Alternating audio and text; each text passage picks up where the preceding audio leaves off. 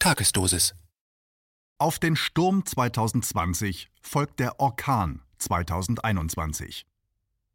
Ein Kommentar von Ernst Wolf. Glaubt man der Politik und den Mainstream-Medien, so wird die Welt 2021 wieder zur Normalität zurückkehren. Die angeordneten Massenimpfungen werden dazu beitragen, die Pandemie einzudämmen, wir alle werden wie früher arbeiten und uns frei bewegen dürfen, und die Wirtschaft wird sich nach der Jahrhundertrezession wieder erholen. Dieses optimistische Szenario ist allerdings nicht nur unwahrscheinlich, sondern leider auch unmöglich.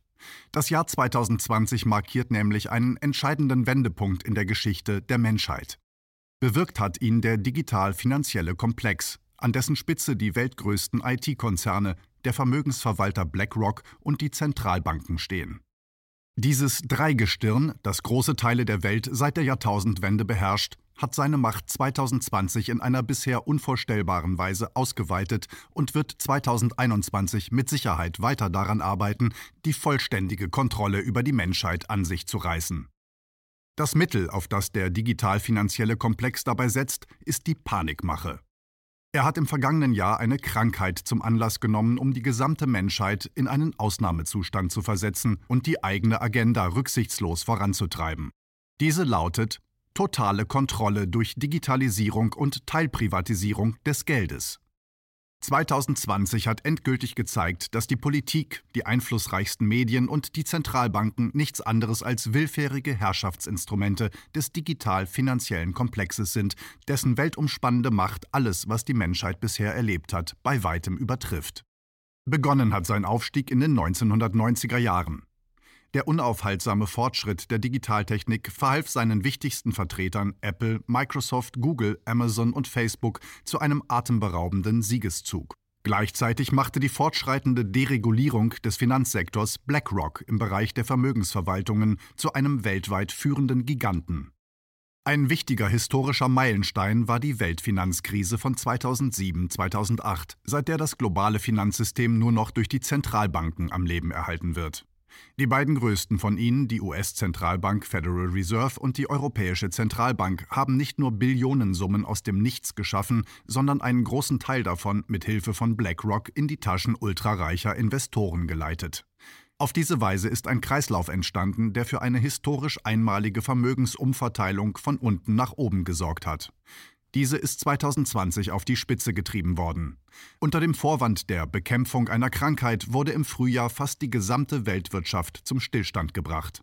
Dann wurden von den Zentralbanken die bisher größten Summen als vermeintliche Rettungsgelder mit Hilfe von BlackRock zum weitaus größten Teil an Großinvestoren vergeben. Der Kollateralschaden dieser Aktion Mehreren hundert Millionen Menschen in den Entwicklungsländern ist die Existenzgrundlage entzogen worden. Die Zahl der Hungernden hat nach UN-Angaben 2020 um mehr als 130 Millionen zugenommen. Zudem sind in den Industriestaaten wirtschaftliche Schäden angerichtet worden, deren verheerende Folgen sich erst noch zeigen werden. Bereits abzusehen sind der Zusammenbruch vieler Klein- und Kleinstunternehmen sowie das Sterben eines großen Teils des Mittelstands, Massenentlassungen in Großbetrieben ebenso wie eine Lawine von Kreditausfällen, die das Bankensystem ins Wanken bringen werden.